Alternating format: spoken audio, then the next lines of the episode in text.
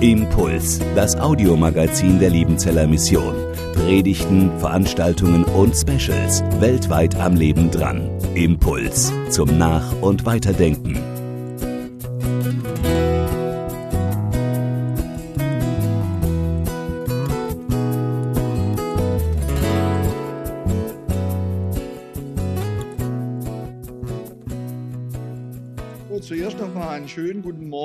Vielen Dank für die Einladung, dass ich bei euch hier sein darf. Trotz allem fühlen wir uns immer noch oder wieder zu Hause, wenn auch manche von euch sich verändert haben, so wie auch wir. Die Haare sind weiß geworden und man sprintet nicht mehr ganz so den Berg hoch wie früher. Aber schön, dass wir hier sein dürfen. Ja, so, es steht ja auf dem Programm Missionsgottesdienst. Äh, wenn das ein Missionsgottesdienst pur sein soll oder sein wird, dann müssen wir uns auf eine längere Zeit einstellen. Aber zum Glück hängt da hinten eine Uhr und die funktioniert auch. Das wird mir helfen.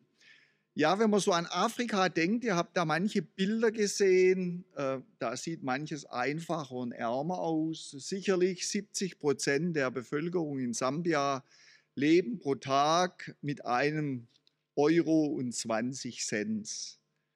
Rechnen das mal zusammen, mal 30, da könntet ihr nicht oft zum Lidl gehen oder sonstige Sachen machen. Das muss für alles langen, ja, Miete, Wasser, Essen und was sonst noch dazugehört. Dann gibt es aber auch viel Reiche und das Interessante ist, was sich extrem verändert hat, seit wir dort sind, sind die Smartphones.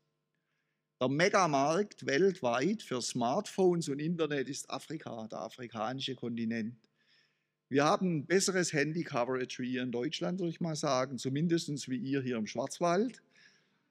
Die Leute im Dorf, die haben ihr Handy, sieht aus wie ein iPhone, kommt aber aus China. Und da gibt es jede Menge und da geben die ein bisschen Geld aus, was sie haben, dass sie im Internet sind und dass sie da kommunizieren können. Und ich habe meinen Mitarbeiter, der im Garten arbeitet, man ist ja sozial verpflichtet, auch Arbeit zu schaffen. Ich habe den gefragt, als er sein Handy gebracht hat, für was brauchst du jetzt ein Telefon? Du hast nie ein Telefon gehabt. Ja, ich möchte ja ein paar Mal am Tag rausfinden, wie es meiner Frau geht. Ist ja ein guter Grund, so ein Telefon zu haben, ja. Also das hat sich verändert. Internet, soziale Medien ist extrem. Bei uns an der Schule dürfen die keine Handys haben und keine Laptops. Warum? Wir haben Waisenkinder, die sind bettelarm und wir haben Kinder von Leuten, die sind wahrscheinlich reicher wie der Reichste hier. Und da müssen wir für alle die gleichen Möglichkeiten schaffen und die Computer gibt es da nur im Schullabor, wenn sie Unterricht haben. Ja, und was für einen Missionstext soll man da raussuchen, wenn es um die Mission geht? Und mir ist da schon in Sambia in den letzten Wochen, als ich mich mental darauf eingestellt habe, ein Text in den Sinn gekommen, Apostelgeschichte 4, Vers 12. Wenn ihr eine Bibel habt, könnt ihr es aufschlagen oder die Bibel einschalten oder ich bin sicher, das kommt auch hier am Screen. Und da heißt es, Apostelgeschichte 4, Vers 12, und es ist in keinem anderen das Heil, denn es ist kein anderer Name unter, unter dem Himmel den Menschen gegeben, in dem wir gerettet werden sollen. Mir gefällt da die Übersetzung von Hoffnung für alle, ist ganz einfach und banal. Nur Jesus kann den Menschen Rettung bringen. Niemand und nichts sonst auf der ganzen Welt rettet uns. So Hoffnung für alle. Ja, wenn man diese Aussagen liest, dann ist es schon ganz schön krass eine steile Aussage. Kann man das in unserer Zeit wirklich so sagen? Ist das heute noch relevant, was der Petrus und der Johannes da gesagt haben? In unserer Zeit, in der die Toleranz wichtig ist und wo man dann auch äh, flexibel sein muss, wo Pluralismus gezüchtet wird, wo jeder seinen eigenen Weg zur Erlösung oder zum Heil haben kann, da sind solche Aussagen schon extrem. Früher gab es das Sprichwort, alle Wege führen nach Rom oder in jeder Religion ist ja ein Fünkchen Wahrheit, das zu Gott hindeutet und hinführt. Wenn wir diesen Bibeltext hier lesen, dann klingt das ein bisschen anders. Das Bekenntnis von Petrus und Johannes vom Hohen Rat in Jerusalem war ganz deutlich. Es gibt nur Jesus allein zur Errettung.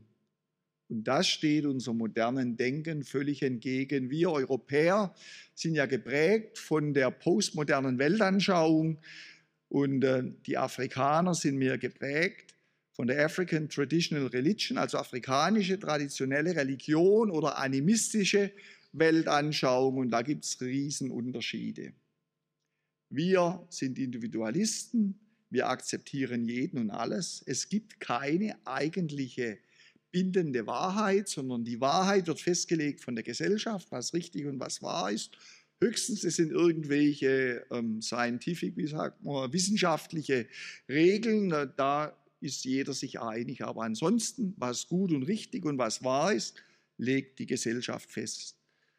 In Afrika, da ist der Animismus sehr stark. Animismus ist der Glaube an die Macht und die Kraft der verstorbenen Geister. Und nach dem richtet sich das ganze Leben. Denn die Geister sind die, die den eigentlichen Einfluss auf die Leute haben.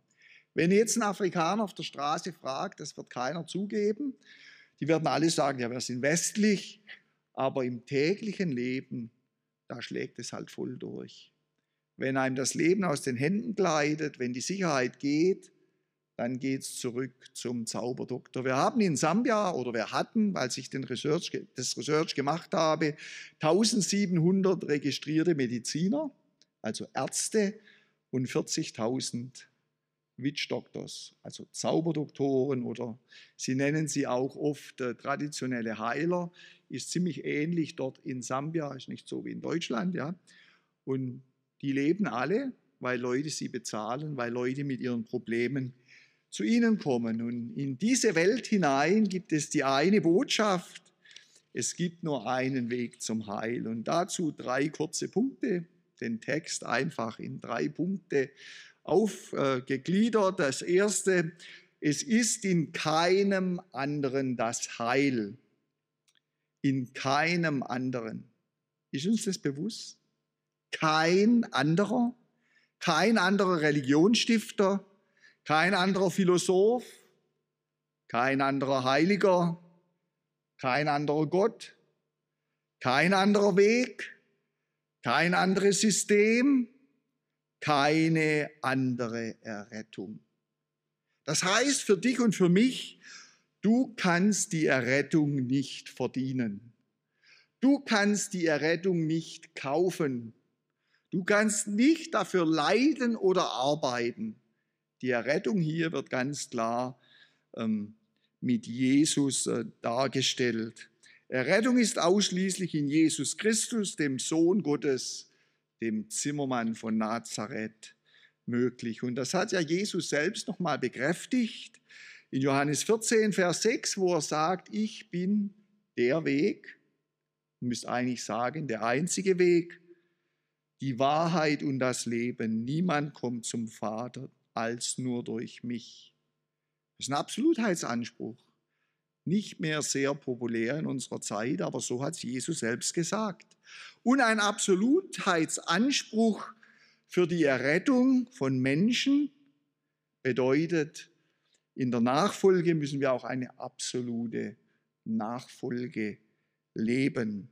Und Jesus selbst hat ja den Leuten, die interessiert waren, mit ihm zu gehen, äh, die Bedingungen der Nachfolge gesagt. Und wenn ich euch jetzt den Vers lese, setzt euch gut auf den Stuhl, haltet euch fest, dass er nicht neben runterfällt. Steht in der Bibel, was ich jetzt lese. Und das ist aus dem Lukas 14. Da heißt, er zog aber eine große Volksmenge mit ihm und er wandte sich um und sprach zu ihnen, wenn jemand zu mir kommt und hasst nicht seinen Vater und seine Mutter, seine Frau und Kinder, Brüder und Schwestern, dazu aber auch sein eigenes Leben, so kann er nicht mein Jünger sein. Und wer nicht sein Kreuz trägt und mir nachkommt, der kann nicht mein Jünger sein. Das ist eine krasse Aussage.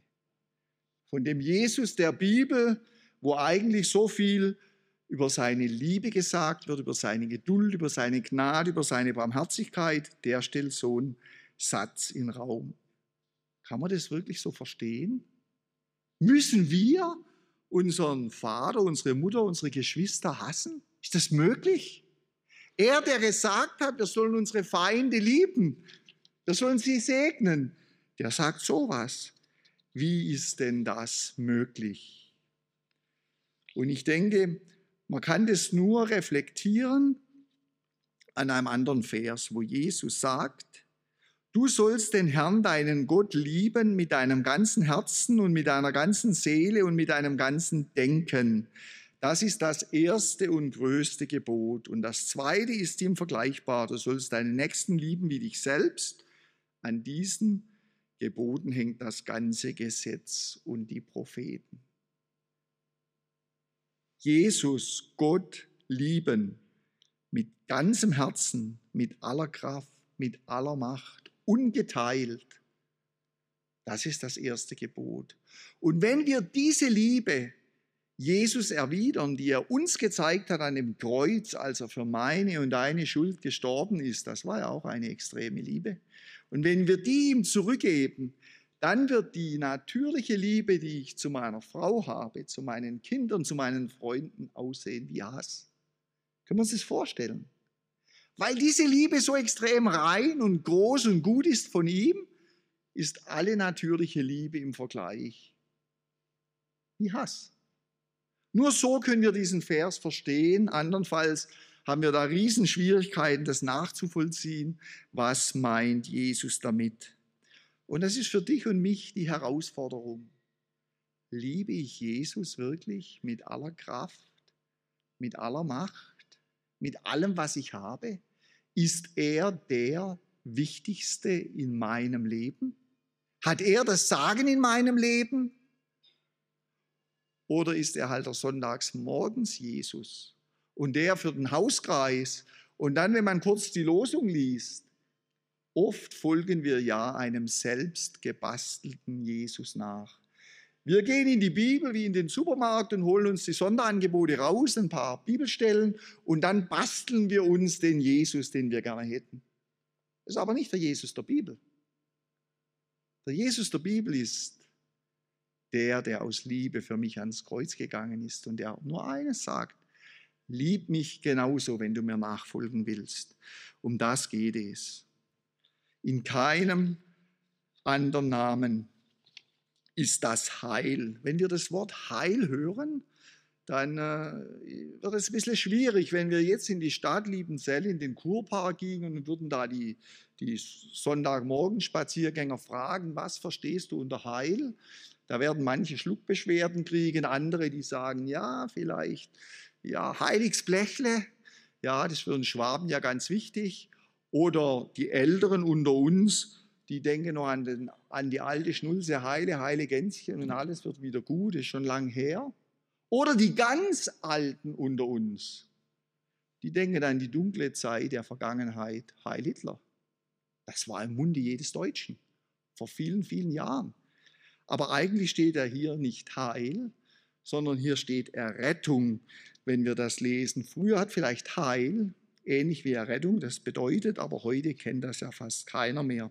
Wenn wir das Wort Errettung hören, dann fällt uns vieles ein. Vor allem in den letzten Tagen und Wochen Rettungskorridor, Rettungswagen, Rettungsplan, Rettungsring. Habt ihr schon mal Rettungsring gehört? Solange der nicht hier ist, ist ja gut, gell? Meiner ist hier aber ein Rettungsring am Schwimmbad oder auf dem Schiff ist wichtig. Rettungsanker, Rettungsboot, Rettungsflieger, da geht es um Rettung. Und wenn es um Rettung geht, dann muss doch irgendjemand in Probleme sein, sonst muss er nicht gerettet werden. Die Leute in der Ukraine, in Mariupol, die, da ist die Hölle los, ja, die brauchen einen Rettungskorridor. Die leben wirklich in der Hölle in unserem Verständnis. Da braucht es einen Rettungskorridor, da braucht es Busse, die kommen, die die rausholen, damit sie da nicht zugrunde gehen. Von was müssen wir Menschen denn errettet werden? Wenn die Bibel sagt, dass in Jesus die Rettung ist, dann müssen wir ja von etwas gerettet werden. Und da ist die Bibel ganz deutlich und da kommt es darauf an, dass wir so sehen, wie Gott es sieht, denn er sieht uns als unser Schöpfer, als der, der uns gemacht hat, als der, der den Rettungsplan entworfen hat. Und da heißt es im Kolosser 1, Vers 13, er hat uns errettet aus der Macht der Finsternis und hat uns versetzt in das Reich seines geliebten Sohnes, in dem wir Erlösung haben, nämlich die Vergebung der Sünden. Macht der Finsternis. Wisst ihr, was Macht der Finsternis ist? Die Macht der Finsternis ist groß. Die Macht der Finsternis versklavt uns Menschen. Die Macht der Finsternis hindert Afrika daran, dass sie sich wirklich weiterentwickeln können. Warum ist Entwicklungshilfe so schwierig in den afrikanischen Ländern? Wir haben dort eine Gruppengesellschaft, ja? Wir leben als Gruppen und jeder, der sich aus der Gruppe herauslöst und wie ein Grashalm höher wächst, der wird wieder kurz gemacht. Wenn es da einer zu was bringt in so einer Gemeinschaft, dann kommen die anderen und sagen, ich sag dir, du wirst sehen, was mit dir passiert. Man darf in Afrika nicht mit dem Finger so machen, denn das ist eine direkte Drohung, ich werde dich bezaubern. Ich gehe zum Zauberdoktor und mache sicher, dass du untergehst. Und das ist der größte Hinderungsgrund für Entwicklungshilfe, dass es weitergeht die Macht der Finsternis, die Macht des Glaubens an die Macht der Geister der Verstorbenen. Aber auch in uns, in, bei uns in Europa gibt es Macht der Finsternis auf einem ganz anderen Level. Wie viel Macht der Finsternis ist in unseren Handys? Leute gehen da auf Seiten, Pornografie, Okkultismus und anderes. Es macht eine ganze Gesellschaft kaputt. Macht der Finsternis, wenn man einen Alkoholiker trifft, der nicht frei werden kann, der jeden Tag die Flasche braucht. Da geht alles kaputt, die Familie, der Beruf, die Ehe, alles. Nur wegen dem Alkohol. Ist die Macht der Finsternis. Die Macht der Finsternis ist auch hier groß. Auch hier kaufen sich Leute Schutzamulette. Auch hier wollen Leute sich selbst beschützen. Und da kommt Jesus und befreit uns von der Macht der Finsternis. Der Petrus, der auch im ersten Petrusbrief sagt, er, er hat unsere Sünde selbst an seinem Leib getragen auf das Holz, damit wir der Sünde gestorben und der Gerechtigkeit leben möchten. Sünde heißt eigentlich Gottes Ansprüche, Gottes Gebote verfehlen. Sünde ist etwas, was eigentlich jeder Mensch hasst. Wir wollen es nicht. Aber die Sünde hat uns versklavt. Wir müssen es tun und wir müssen es immer wieder tun. Und da heißt es, dass dieser Jesus meine Sünde auf dieses Holz getragen hat. Er ist für meine Sünde gestorben, dass ich nicht weiterhin ein Sklave dieser Sünde sein muss. Von Sünde und Sucht kann Jesus befreien. Er kann uns völlig frei machen dass wir ganz neu werden in ihm. Das zweite, in keinem anderen Namen. Es ist kein anderer Name unter dem Himmel den Menschen gegeben. Die Betonung jetzt auf kein anderer Name unter dem Himmel. Das ist eine limitierte Edition von einem Rettungsplan. Jesus allein, er ist das Markenzeichen der Errettung. Es gibt viele Fakes, das heißt gefälschte, aber er ist der einzig wahre. Jesus, der Name Jesus. Und wir lesen da vom äh, Paulus im Römer 10, der das äh, sehr deutlich macht, wenn du mit dem Munde bekennst, dass Jesus der Herr ist und in deinem Herzen glaubst, dass Gott ihn von den Toten auferweckt hat, wirst du gerettet werden.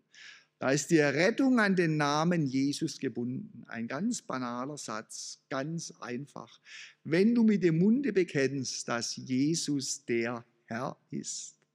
Das ist kein Mantra, das ist nicht irgendwie ein Slogan, das ist eine Lebenshingabe. Wenn du mit dem Munde bekennst, dass Jesus der Herr ist. Und da will ich uns fragen, als solche, die uns Christen nennen, Nachfolger Jesu, ist Jesus der Herr in deinem Leben? Nicht ist Jesus ein Herr in deinem Leben. Ist Jesus der Herr über dein ganzes Leben? Unser Leben erstmal ist unser Körper, ja, die Augen, die Ohren, die Nase, der Mund, die Hände, die Füße, ist Jesus da der Herr. Wo wir hingehen, was wir tun, was wir sehen, was wir hören, was wir sprechen, ist Jesus der Herr über unsere Zeit. Er hat jedem von uns jeden Tag 24 Stunden gegeben, unser Leben lang. Ist er der Herr darüber? Hat er das Sagen? Ist Jesus der Herr über meine Pläne, wenn man jung ist und man möchte studieren und Karriere machen? Wer trifft die Entscheidungen? Wenn er der Herr ist, dann trifft er sie. Wenn ich der Herr bin, dann treffe ich sie.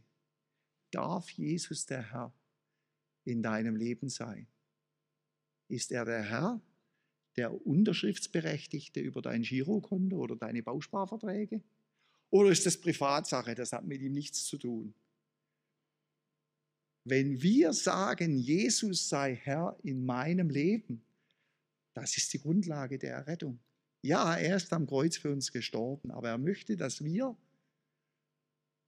ja sagen, Jesus sei du der Herr. Ich selber möchte nicht die Entscheidungen treffen. Es klingt so einfach und es ist das Schwierigste in unserem Leben. Ich möchte euch viel Mut dazu machen. Lasst Jesus den Herr sein. In den einfachen Dingen und den schwierigen Dingen eures Lebens. Warum ist es so wichtig? Jesus kennt die Vergangenheit, die kennen wir auch. Er kennt die Gegenwart, die kennen wir auch. Aber er kennt die Zukunft, die kennst du und ich nicht. Der weiß, was morgen in der Ukraine abgeht. Der weiß, was morgen in deinem Leben abgeht. Ich weiß es nicht. Er weiß es. Und da wären wir doch selten dumm, wenn wir ihn nicht entscheiden lassen. Er weiß, was kommt. Er kann die beste Entscheidung treffen. Bei ihm sind wir da sicher aufgehoben. Kein anderer Name unter dem Himmel den Menschen gegeben. Philipper 2, das muss ich euch sagen, das ist einer der wichtigen Verse. Ich habe es oft erlebt, wenn man mit Leuten zu tun hat, die Dämonen besessen ist, wenn ein Zauberdoktor sich für Jesus entscheiden möchte. Diese Verse die sind wichtig in der Missionsarbeit. Darum hat ihn Gott erhöht und über alle Maßen erhöht und ihm einen Namen verliehen, der über alle Namen ist, damit in dem Namen Jesus sich alle derer Knie beugen, die im Himmel und auf Erden und unter der Erde sind. Jesus, der Name über alle Namen. Wir können da so Kupferschilder kaufen auf dem Markt, da heißt, there is power in the name of Jesus. Es ist Kraft in dem Namen Jesus. Und das ist eine Tatsache. Wir haben es so oft erlebt in der Missionsarbeit, dass der Name Jesu Menschen befreit, dass der Name Jesu Menschen verändert. Jesus, der Name unter dem Himmel, den Menschen gegeben den Menschen gegeben. Wer sind denn die Menschen? Ja, wenn wir rumgucken, wir sind alle Menschen. Aber wie sieht Gott uns als Menschen? Wie sieht er uns als Mensch? Da lesen wir im Römer, es ist keiner, der gerecht ist, auch nicht einer. Keiner, der verständig ist oder der nach Gott fragt. Kein einziger auf diesem Erdenball ist gerecht in Gottes Augen. Wir mögen gut sein in unserer postmodernen Weltanschauung. Wir mögen gut sein in der animistischen Weltanschauung. Aber wenn Gott uns ansieht, dann sind wir ungerecht. Wir können nicht seinen Maßstäben standhalten. Er ist heilig, ohne Sünde rein. Wir Menschen in Sünde geboren, so sagt es die Bibel. Einmal in unserem Leben sündigen ist genug, um diesen Maßstab nicht zu erfüllen. Und wenn das in der vierten Klasse war, wo du den Bleistift von deinem Nachbar gestohlen hast, dann war das eine Sünde. Und das langt. Überlegt euch mal, das keiner von uns. Wenn ich meine Verfehlungen und Sünden hier alle aufbeigen müsste, dann müsste die Decke wahrscheinlich ein bisschen höher werden. Wir sind Menschen in der Sünde geboren, die in der Sünde leben. Keiner ist gerechter. Jesaja hat das ganz toll gesagt. Wir sind ja allesamt geworden wie Unreine und alle unsere Gerechtigkeit wie ein beflecktes Kleid. Wir sind alle verwelkt wie die Blätter und unsere Sünde trugen uns fort wie der Wind. So sieht uns Gott, nicht unsere Gesellschaft. Und Gott ist der, der das letzte Wort hat. Vor ihm müssen einmal alle Menschen Rechenschaft abgeben. Und da können wir jetzt einige, viele Bibelstellen lesen. Das möchte ich nicht. Ein ganz kurzes Zitat aus 2. Korinther 5. Denn wir müssen alle offenbar werden vor dem Richterstuhl Christi, auf das ein jeglicher empfange, nachdem er gehandelt hat, bei Leibesleben, es sei gut oder böse. Ja, es gibt zwei verschiedene Dinge, die Gott bewertet. Er bewertet mal den Mensch, ob er Jesus nachgefolgt ist, ob er Vergebung bekommen hat und dann wird die Entscheidung getroffen, wo es hingeht in der Ewigkeit. Ewiges Getrenntsein von Gott, im Volksmund, banal Hölle genannt, oder ewige Gemeinschaft mit Gott, im Volksmund banal Himmel genannt. Und dann die zweite Bewertung ist für die Leute Jesu, die mit ihm leben. Auch er wird uns mal fragen, ey, was hast du gemacht in der Nachfolge? Was hast du für mich getan? Die gute Nachricht ist, egal wo wir stehen, Jesus hat den Rettungsplan, den Rettungskorridor. Er bietet uns an, komm zu mir, bekenne deine Schuld, bekenne dein Versagen und ich vergebe dir. Der dritte Punkt, in dem wir gerettet werden sollen. In dem bezieht sich ganz klar auf den Namen Jesus. Und da gibt es Beispiele im Neuen Testament, als er die Jünger berufen hat, da ist er da vorbeigelaufen, er Jesus, die Person Jesus, der Menschensohn Jesus, der Sohn Gottes Jesus, und hat auf die gezeigt und ganz einfach gesagt, folge mir nach. Und dann sind die nicht einem System nachgefolgt, die sind nicht einer Religion nachgefolgt, die sind nicht guten Werken nachgefolgt, die sind der Person Jesus nachgefolgt. Und die haben alles stehen und liegen gelassen, die Jünger, so heißt da, ihre Boote, ihre Netze, alles zurückgelassen, um Jesus, der Person Jesus nachzufolgen. Und diese Nachfolge ist nicht immer rund gelaufen, wenn wir da das Leben von Petrus an uns vorbeiziehen lassen. Der hat ja oft daneben gelangt. Der hat es gut gemeint, aber krasse Verfehlungen. Ich glaube, so das Schlimmste war dann, als Jesus verhaftet wurde und alle sind davongerannt und er hat dann Jesus verleugnet. Es war schwierig. Und als dann Jesus auferstanden war und das alles an ihn vorbeigezogen war, da ist er zurück in sein altes Leben gedriftet. Er ist zurückgegangen an den See, um wieder Fische zu fangen, so wie früher, bevor Jesus ihn berufen hatte. Und Jesus hätte sich abwenden können und sagen können, hey Petrus, großes Mundwerk, aber nichts dahinter. Du hast so oft daneben gelangt, ich kann nichts mit dir anfangen. Und was hat er getan? Er hat dort am Ufer gewartet auf die Jünger, auf die Versager, auf die, die daneben gelangt haben. Und als sie dann zu ihm kamen, dann hat er die eine Frage gestellt. Dem Petrus, hast du mich lieb? Er hat es ihm dreimal gestellt. Und das ist der Jesus, der den Rettungsplan für uns entwickelt hat. Sein Name ist die Rettung. Er steht hier heute und fragt dich, hast du mich lieb? Egal, wo du versagt hast, egal, wie du versagt hast, egal, was du dir eingebrockt hast, Jesus steht da, streckt seine Hand aus und sagt, hast du mich lieb? Und das wünsche ich jedem von uns, dass wir diese Hand annehmen und sagen, ja, ich habe versagt, ich habe daneben gegriffen, ich brauche dich.